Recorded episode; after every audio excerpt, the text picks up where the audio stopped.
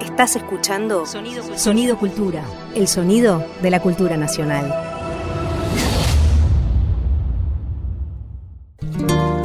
Ahora a tu salud. Juan Quintero y Luciana Jury te hacen oír, cantar y brindar con los ritmos de nuestra tierra.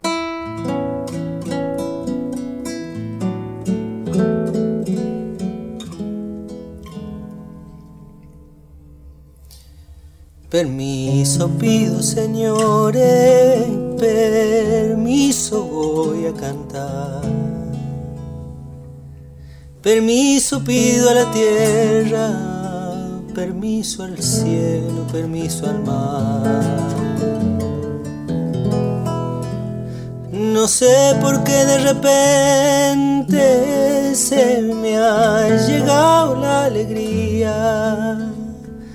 Será porque estoy cantando, hija de la vida mía. Llevo el fruto de mi canto a lo largo y a lo ancho. Y el brillito de tus ojos para volver a rancho.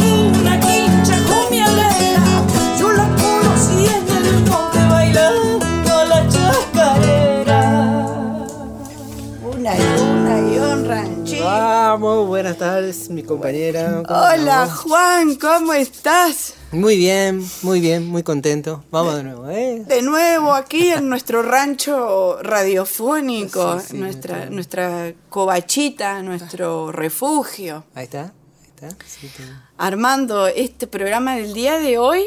Hoy hablamos del rancho. Qué lindo ese, ese permiso, ¿eh? Ese permiso salió así inspirado en este momento.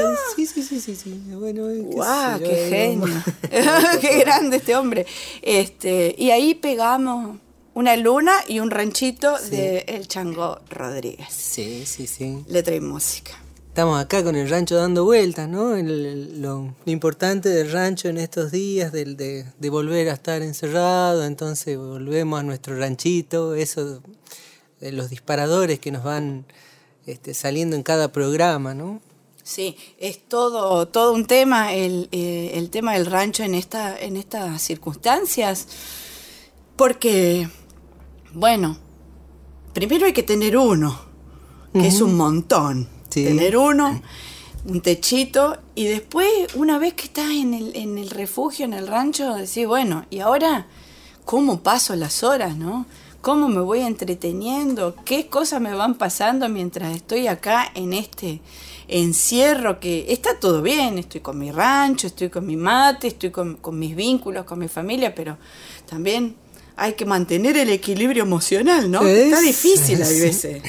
Y sí, sí, sí. Eh, bueno, esta, esta cosa de que, que, que hablaba Omar Moreno Palacio, ¿no? Del, el- no conozco prenda que no se parezca al dueño, entonces tenemos que vestirlo al rancho de nuestros humores, de nuestro, ¿no? Y aprimorarlo si es que queremos, si es que podemos también. Entonces, bueno, el rancho dando vuelta en estos días. Al rancho, todo, hoy es todo nuestro mundo. Mira, rancho, vamos, te voy a ir contando, Juan, lo que encontré en internet acerca de rancho. Dice, el rancho, la etimología dice, durante el tiempo de la conquista española de América, se solió denominar rancho a los sitios más propicios para acampar y así a los campamentos dados eh, dado que estos solares tenían un terreno, un clima y la suficiente agua dulce y leña como para permitir la vivienda de los europeos. Esto es lo que dice y acerca de esta palabra rancho sigue diciendo, bueno, dice, solían los ranchos ser eh, un rectángulo de 4 metros por 5 aproximadamente, por unos 3 metros de altura, en la cumbrera del techo a dos aguas. Esto por dos motivos. Uno, consecuente del otro. La familia del gaucho y la del paisano no solían tener aceptados sus papeles de dominio del terreno y por lo tanto, al carácter de título de propiedad, no podían invertir su tiempo en edificar un edificio estable que les sirviera de vivienda, ya que podían ser desalojados arbitrariamente por cualquier autoridad. O sea que esto también se contrapone un poco con otro texto que encontré. No estaba como asentado el rancho en, en los tiempos en los tiempos de antes. Ahora me desayuno que es posiblemente por esto, ¿no? Porque no tenían el papel que los que los hacía dueños de esos ranchos. Claro. Entonces, bueno, eh, estaban ahí, como que al estilo del hornero, ¿no es cierto? Del pájaro que Claro. iba construyendo su casita y después, bueno, por alguna razón tenía que emigrar hacia otro lugar y otra vez hacer el rancho. Sí, hablaba con un arquitecto que me decía un detalle que es que también pinta esto que el rancho, a diferencia, por ejemplo, de una casa, no tiene fin de obra, no tiene este papel que vos decís, che, bueno, se firmó el papel, se acabó, ¿no? Ahí El va. trabajo. El rancho no lo tiene. Esta tipología de construcción carece de ese fin.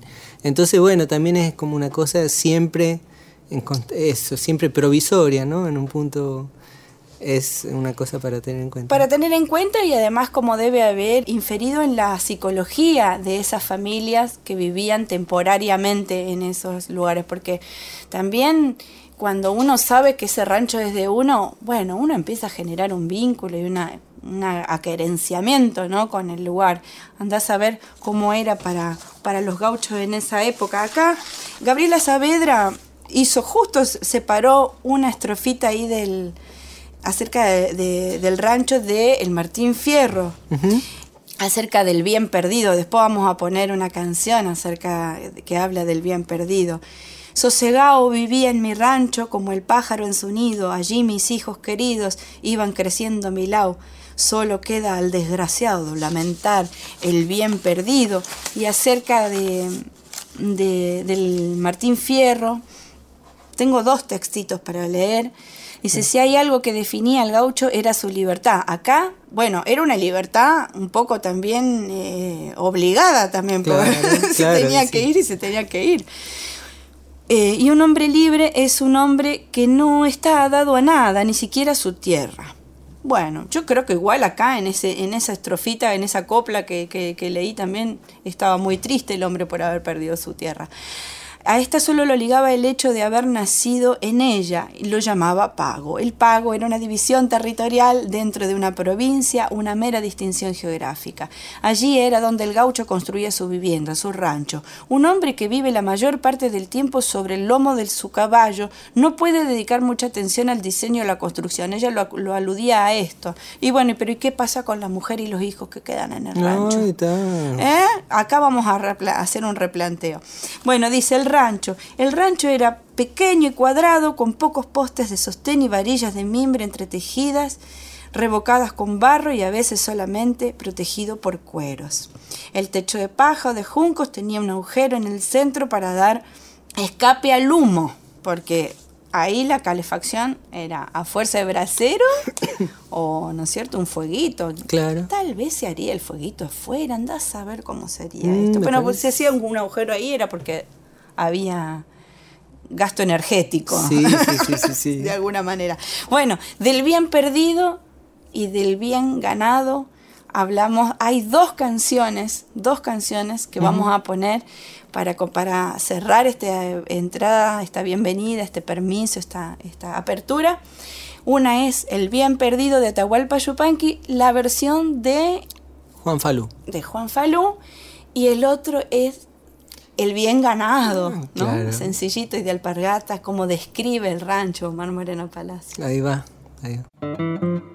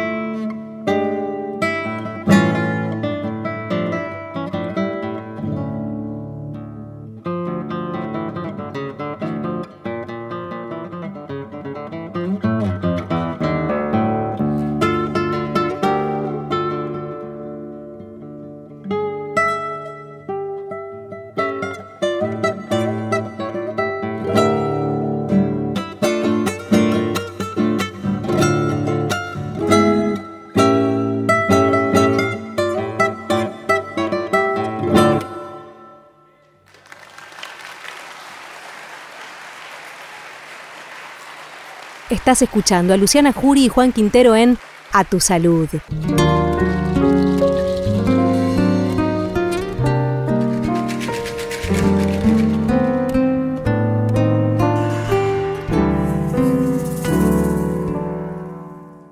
Hola Luciana, hola Juan, ¿qué tal? ¿Cómo están? Soy Daniela Calderón, guitarrista y cantora de San Luis. Y bueno, paso a contarles qué me hace bien. Son muchas las cosas que siento que me hacen bien. Y como a rasgos generales y grandes, voy a decir la familia y las amistades. Por un lado, y, pero ya yendo a, algo más específico, me gusta, me gusta mucho alimentar la curiosidad. Eh, me gusta leer, investigar biografías, sobre todo eh, escuchar música, bueno, esas son las cosas que me hacen bien, ¿no? Tocar la guitarra, por supuesto, cantar, compartir, que es algo que ahora estamos como necesitando bastante o extrañando. ¿Qué más me hace bien? Por supuesto, tener mis momentos de tranquilidad conmigo misma, disfrutar un rato de sol, un rato de aire fresco, de conexión con la naturaleza, o con mi infancia también, por ejemplo, es algo que me hace muy bien volver a, mi casa natal en el campo, donde me crié, donde está, andan por ahí mis abuelos, que ya no están en, en, este plano, en esa casa, pero lo siento que están ahí, entonces me conecto mucho con, con eso. Esas son las cosas que, que me hacen bien. Los lindos recuerdos. Bueno, y sobre todo, eh, todos los recuerdos siempre están como ligados a mucha música, como una cortina musical constante, así que la música siempre presente. ¿Y por qué brindo? Brindo por casi por las mismas cosas. Brindo por tener a mis padres, por esas personas que me han acompañado siempre, brindo por la música que siempre está y nos sana y nos salva una y otra vez, brindo por el empoderamiento de, de las mujeres y todas las personas que necesitan liberarse. Eh, brindo por eso. Y bueno, un tema que elijo para compartir de mi disco que se llama Cuyana y nada más. Hay una samba que se llama Guitarra Dime por qué. Es una samba de Norma Ingracia y de José Zavala. Eh, me encanta esa samba. La, en esa samba toco y canto, hago todas las guitarras, los arreglos y es como, me encanta como carta de presentación porque se llama Guitarra por qué y habla de una historia muy linda que trataré de ser breve, por eso la elijo, porque se trata de un Norma Ingracia, quien escribió la letra, ha sido una alumna de José Zavala, este gran guitarrista cuyano. Fue su alumna y por más que intentaba y se esmeraba en aprender, no podía, le costaba muchísimo, entonces un día le llevó esa letra a José Zavala y juntos le terminaron dando forma de samba. Así que bueno, por eso guitarra dime por qué para compartir. Un abrazo grande, muchísimas gracias y bueno, eh, que siga la música.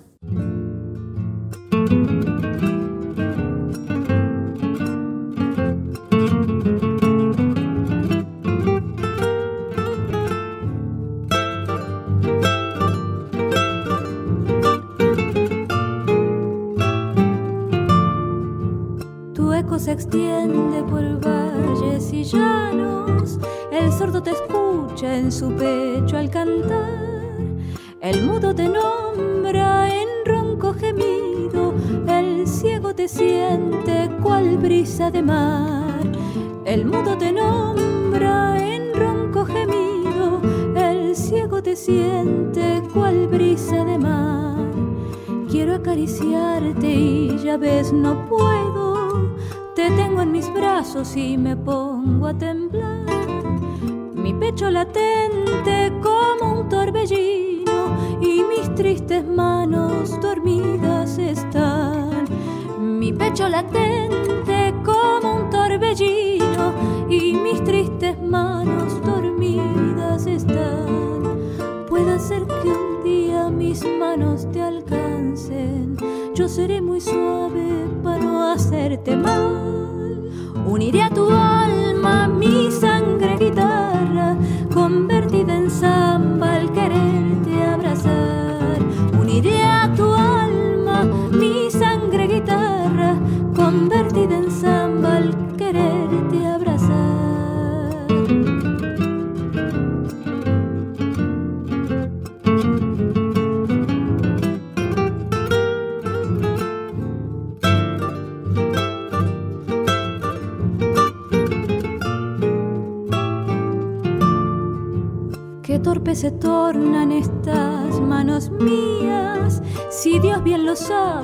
que quiero no más.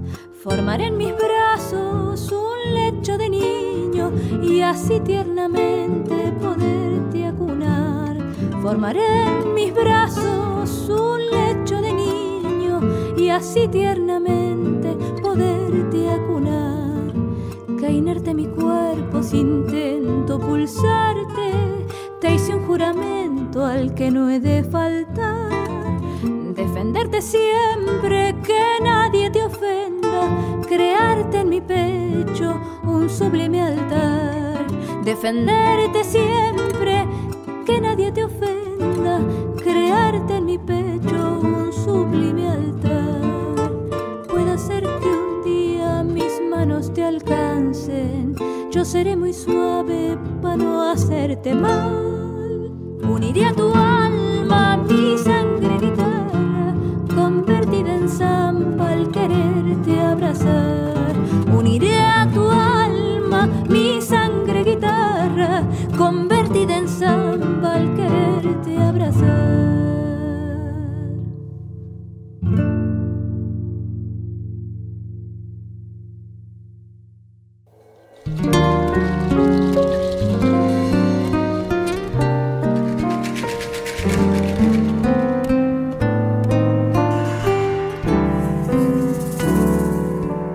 Gracias, Daniela, Daniela Puntana querida. Gracias, Daniela. Gran guitarrista y una de estas mujeres eh, jóvenes que se le ha dado por, por andar haciendo canciones antiguas, se ve que tiene como una data ahí familiar abundante y, y la verdad que, que- que nada, me gusta mucho su voz, su voz y, su, y su guitarra. La canción era de Norma Ingracia y José Zavala, guitarra, dime por qué. Gracias Daniela Calderón por contarnos qué te hace bien. Estás escuchando A Tu Salud, el sonido de nuestras raíces. Y seguimos, seguimos aquí en este rancho, nuestro rancho radial, nuestra, nuestro co- cobijo y nuestro espacio también de creación, Juan, porque la verdad es que en estos tiempos de pandemia que, que estamos también tan impedidos de salir a tocar, de hacer un encuentro con la gente, la radio es un buen consuelo, Sí, sí, sí, sí. ¿cierto? Me viene también la palabra ranchear, ¿sabés? ¿No? Sí, Sí. está muy de moda además. Está así como que se, ¿no? Se impuso así. Eh, hoy en día los pibes, yo en mi barrio los veo rancheando en las veredas, que por suerte todavía en Tortuguitas las veredas siguen siendo bastante amplias y siempre, además de la vereda, hay un parquecito.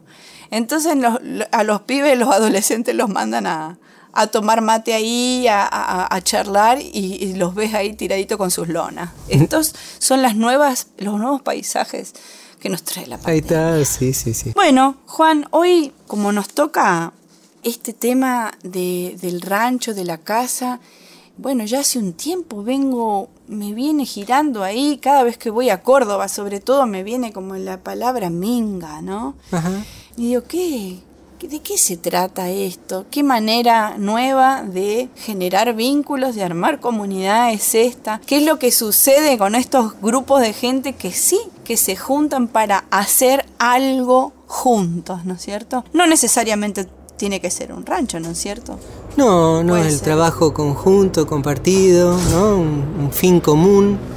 Este, he tenido la, la oportunidad de, de participar en algunas mingas y bueno, y hoy vamos a, ya lo, lo, lo mando al, al que vamos a entrevistar, ¿no? Sí, lo podemos, pero por supuesto, porque este, bueno, en fin, con él yo tengo como en veces minga y me acuerdo de él, porque fue como así el primer referente que encontré que hablaba de la minga y él hizo su casa en, en este contexto de minga, Ajá. que para mí es totalmente nuevo, incluso hasta desconocido, debo decirlo.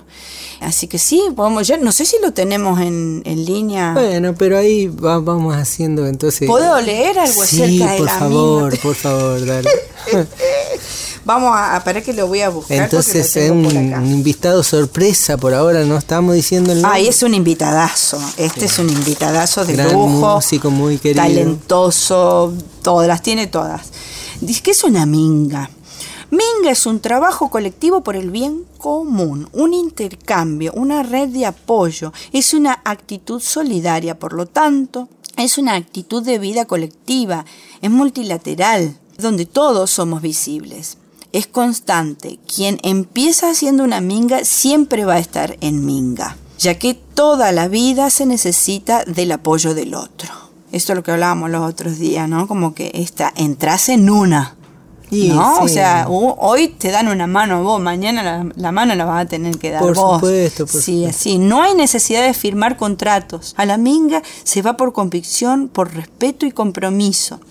Hacer minga es recobrar lo humano, es recordar que la base de la construcción humana es la organización colectiva, la capacidad de trabajar, vivir, compartir y soñar juntos. Hacer minga es tener el valor de recuperar nuestra capacidad de afectarnos los unos a los otros. Hacemos minga cuando somos conscientes de nuestra condición comunitaria. Hacemos minga cuando somos conscientes de nuestra condición comunitaria, lo vuelvo a repetir porque es todo un acontecimiento, y cuando construimos colectivamente, cuando pensamos con los otros formas de mejorar y hacer juntos. Yo tengo un poco más para leer, pero me parece que por ahí, si lo, lo tenemos al... ¿Va un poema? ¡Ay! Nos está preparando un poema este, este, este, este invitado. A ver qué tenemos. La casa.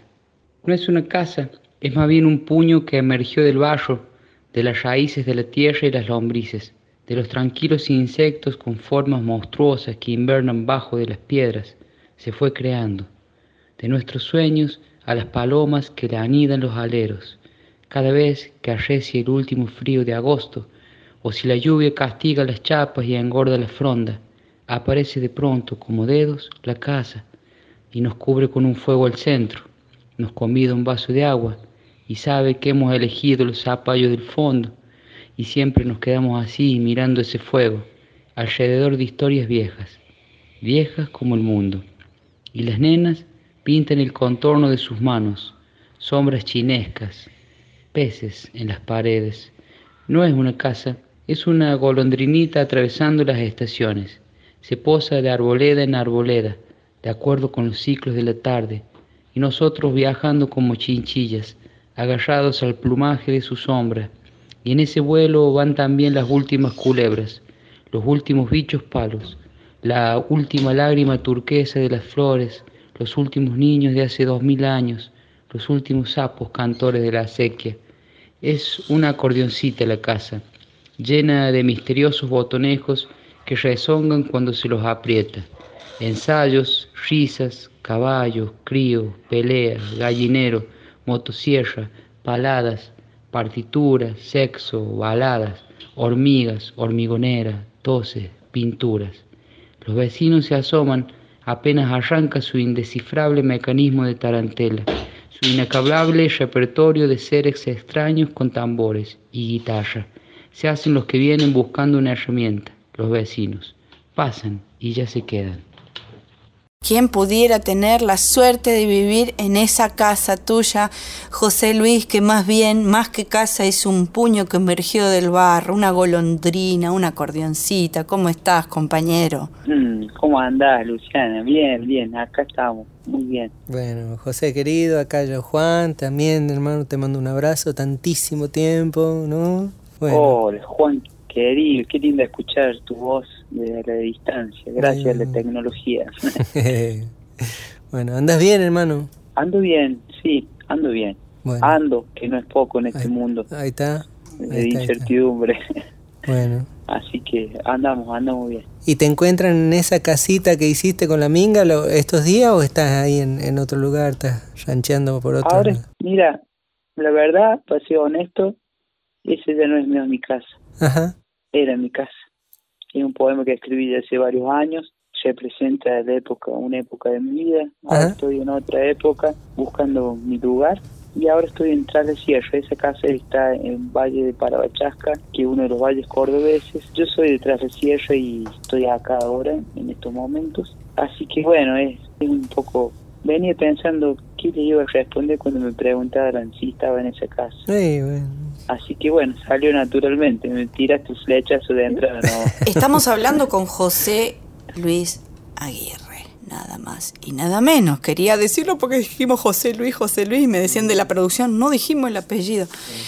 Entonces, José, ¿no estás en, en, ese, en ese rancho hermoso que alguna vez vi que se hizo como una especie de entrevista? No era una docu, pero era un- una entrevista que te hacían y vos contabas todo el proceso de, de construcción. Es- esa, en esa casa ya no estás. Mm. Dolorosamente ya no estoy, pero bueno, Mm. eh, ahí vive mi compañera y mis hijas y bueno, eh, fueron muchos años. Ese ese programa era un documental, era un programa de construcción en obras, se llama. Ahí va. Donde bueno, pasaban como dentro de las fases del programa había una que era con construcción natural y esa casa nosotros construimos con materiales reciclados, con barro, con botellas, con lo que teníamos a mano ahí en el lugar en el que estábamos, con, con árboles que se caen en las tormentas, pinos, de esos pinos que no tienen raíces y no, no se sostienen ni se caen. Había íbamos con camión, motosierra y todo lo necesario para acopiar material y construyendo una hermosa casa que, bueno, es la casa de mis niñas. Está bien. Y bueno, yo ahora, por situaciones personales, que bueno, no Está. viene el caso, va. eh, ya paso ahí a compartir momentos más breves. No, se ve que estábamos entonces con la palabra minga que nos quedaba dando vueltas, pero aparte de, la minga eh, concreta con respecto al rancho, también entonces pensábamos, y, y por eso también vino tu nombre tan fácil, porque vos más allá de la minga de la casa, también te involucraste en muchos movimientos de creación, de, de impulso artístico y de vaya a saber qué otras cosas más de índole solidaria, ¿no? de, de- de- digo, al editar el disco siempre también era como un grupo de gente eh, pu- pujando por eso. Entonces, a ver qué, qué nos podés compartir de lo ya vivido o de lo que estés viviendo en este momento, pero digo, en- con ese foco, ¿no? Del, del trabajo comunitario y de lo lindo de, de, ese, de esa forma de caminar el trabajo, ¿no? Bueno, sí, la verdad es que las fuerzas mancomunadas eh, puestas en un propósito son imparables, ¿no? Yo lo pude vivir con la construcción de mi casa, con la construcción de otras casas de personas. Hay como una, una cultura, ¿no? Una, una costumbre, por así decirlo, de juntarse para, para minguear, tender la mano al amigo para su rancho levantar. Y después de cada minga, con guitarra y acordeón, viera hacerme unos holgorios que no tienen conclusión. Ahí está. Qué lindo. Yo no, yo no sé si la gente va por los colgorios por por la minga. Eso eso es viene de, de, de una antigua tradición que era yo la primera minga que viví fue en, en un rancho centenario en la casa de, de Doña Mecha en la sierra que cada cuatro años cambian ellos el techo, se cambia el techo del rancho paja. Mm. En ese momento Doña Meche tenía como 80 años y había nacido ahí y el rancho ya tenía más de 100 años.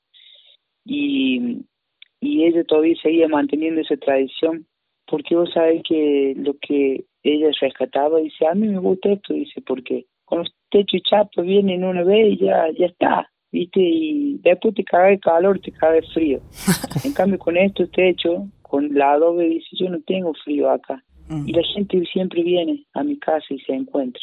Y ese era el punto de la minga, el encuentro, ¿no? El, el encontrarse para hacer cosas por un por una manera de mirar el mundo. Y eso se aplica, según mi humilde parecer, a montones de cosas. Por eso he tenido la suerte de participar en muchos movimientos, eh, eh, como UPA, por ejemplo, que grabamos en Córdoba, eh, discos comunitarios, eh, montones de, de, de maneras de hacer mingas que hay, ¿no? Desde la música, desde el arte, desde lo social, desde apoyar o poner tu granito de arena para la defensa del agua, por ejemplo, en el valle, y que otro venga y ponga lo suyo, y otro pone una, una cocina, una manera de, co- de cocinar, otro viene y trae los carteles, y así se arma una minga, ¿no? Por un propósito que va más allá de lo, de lo individual.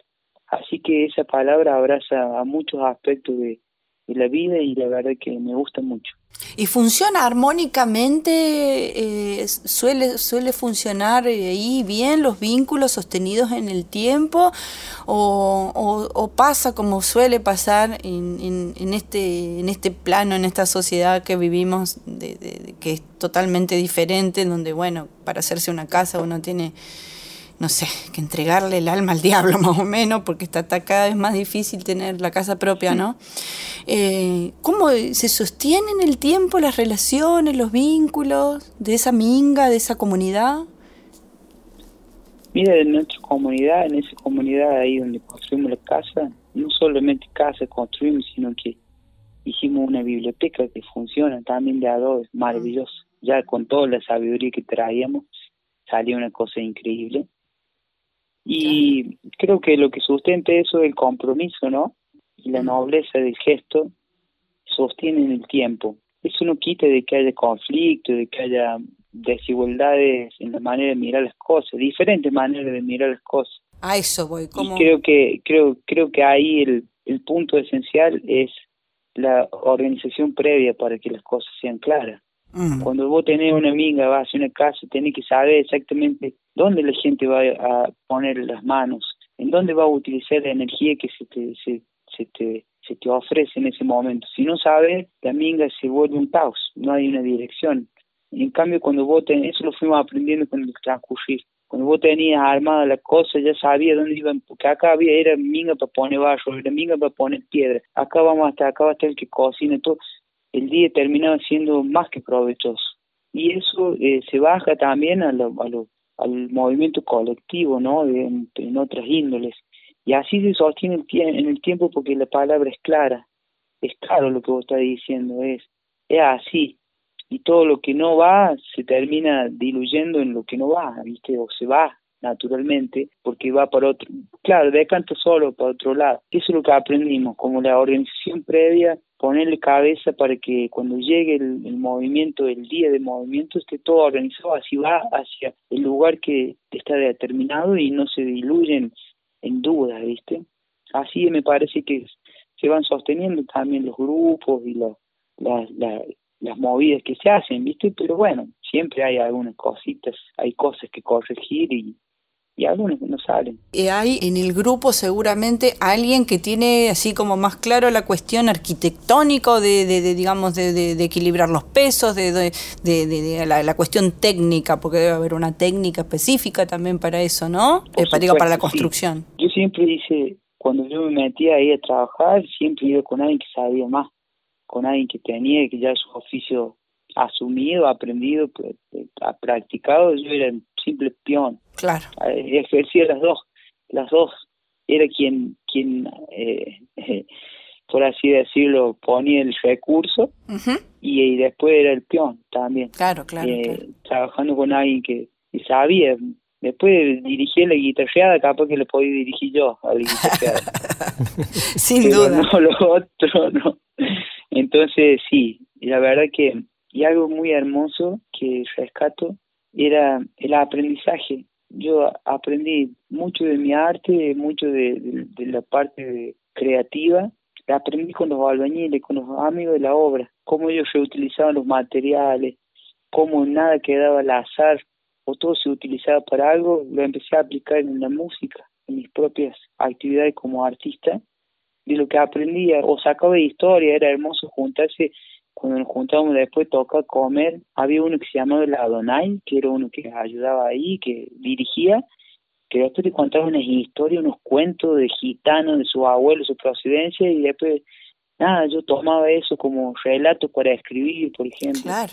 Aprendí, aprendí mucho, mucho con, con, con mis amigos constructores, que todavía son mis amigos y que voy a ver siempre la obra, siempre estoy en de esas porque aprendo, aprendo de música, de arte ahí, en, en ese lugar.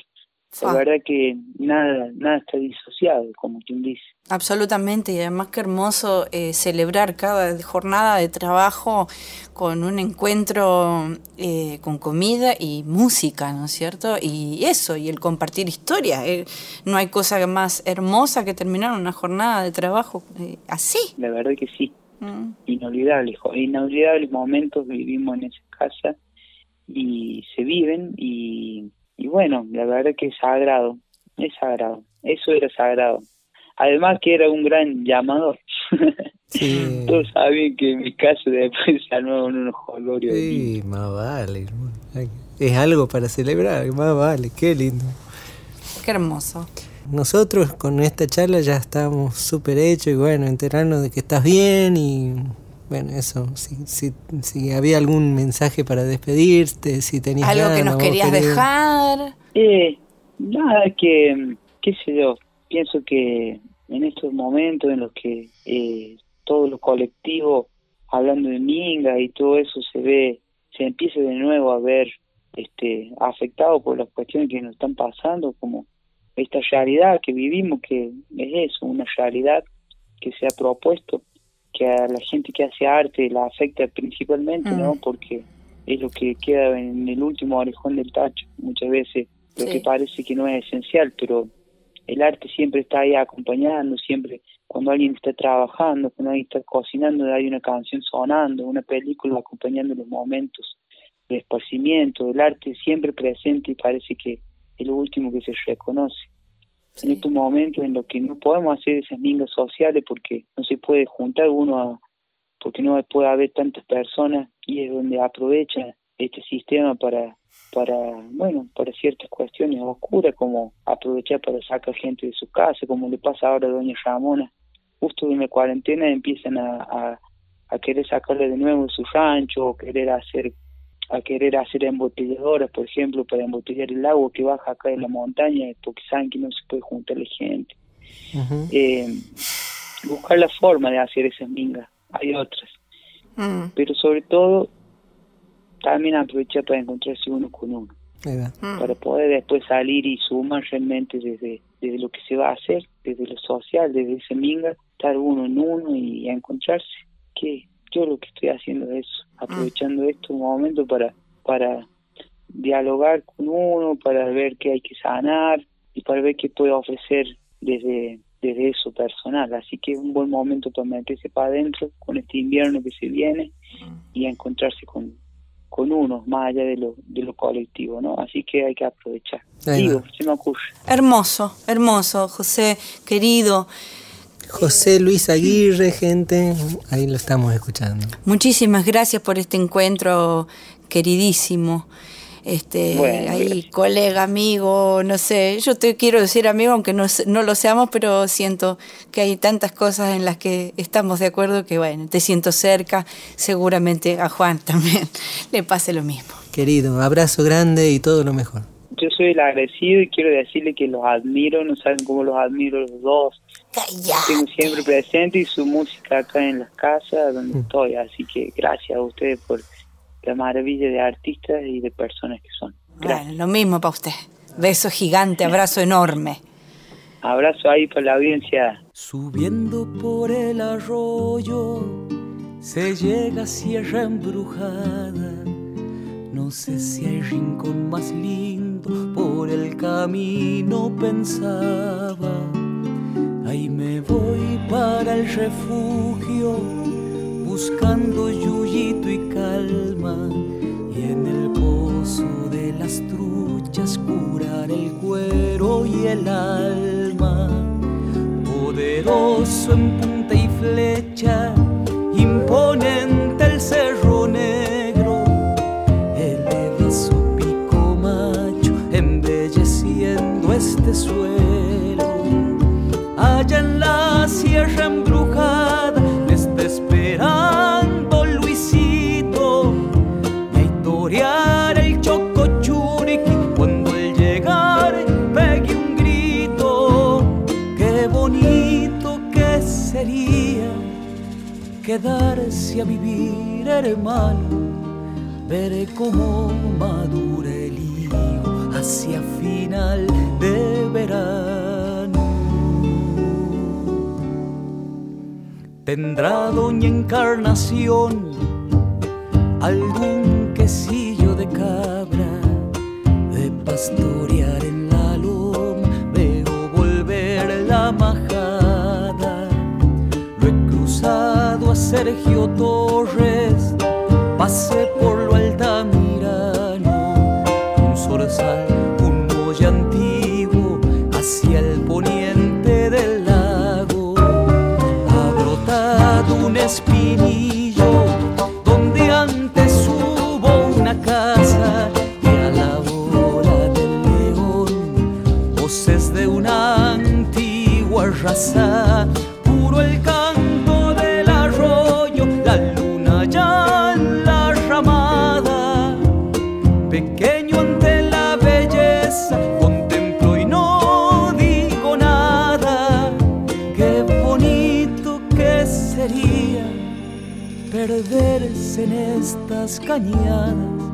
saber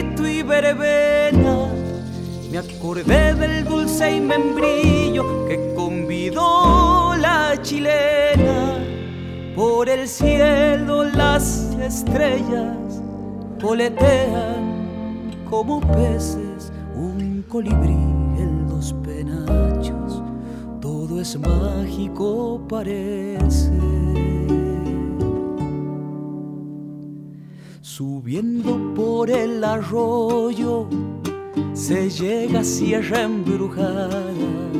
No sé si hay rincón más lindo por el camino pensaba.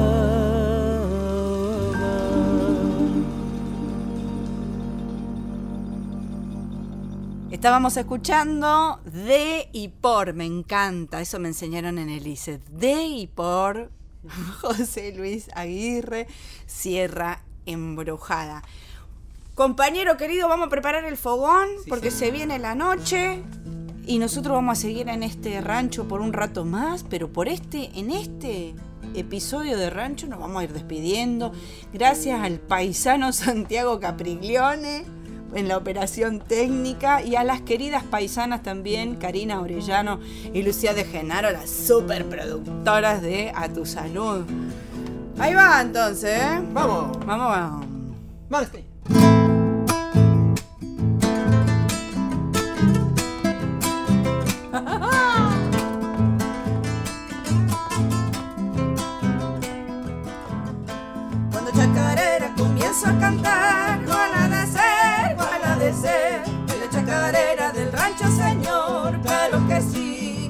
Sí, claro sí pues.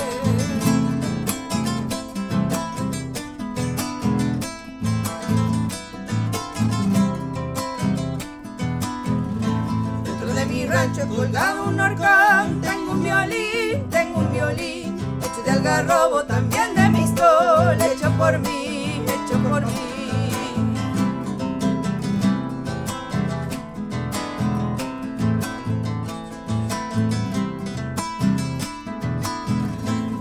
Medio chico, mi rancho tal vez, para los dos, para los dos. Ya me estoy haciendo cerquita el salón, uno mejor, uno mejor. Cuando chacarera comienza a cantar, cuál ha de ser, cuál ha de ser. Es la chacarera del rancho, señor,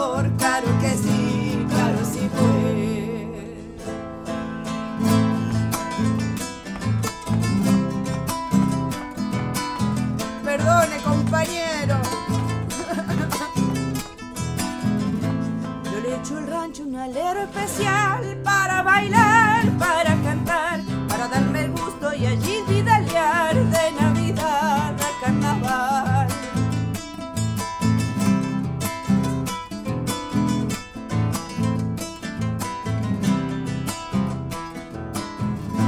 Un de barro, mortero y fogón. Tengo además, tengo además, y a mi negra chura que sabe